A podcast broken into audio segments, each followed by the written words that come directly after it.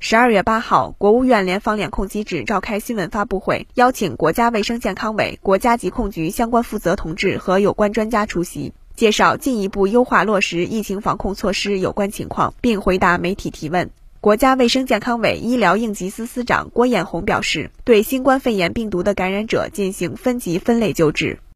那么我们知道，奥密克戎变异株啊，它传播速度快，传染性强啊，这个隐匿传播。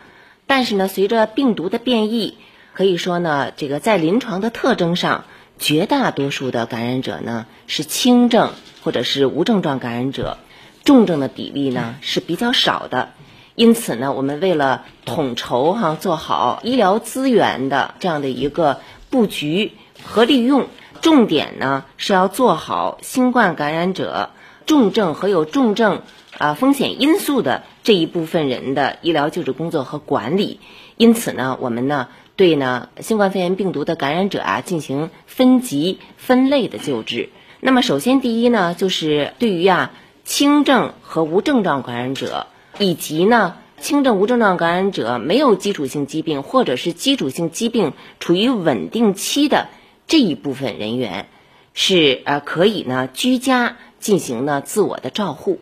今天呢，我们也发布了新冠病毒感染者居家治疗的指南，用于呢对于居家照护和我们基层医疗卫生机构的工作提出呢指导性的意见。第二呢，就是重症或者有重症风险的这部分患者要收治到定点医院。那么，为了保证重症和有重症风险的这一部分患者的救治，我们要求呢要选择。综合能力强、救治水平高的这些医院呢，作为呢这个定点的救治医院，同时呢配足配强医务人员。那么医务人员的团队还要做到呢多学科，因为呢既要保证呢新冠肺炎的治疗，更要保证基础性疾病的治疗。所以对定点医院呢，我们要求呢要提升医疗救治的能力，保证患者的救治。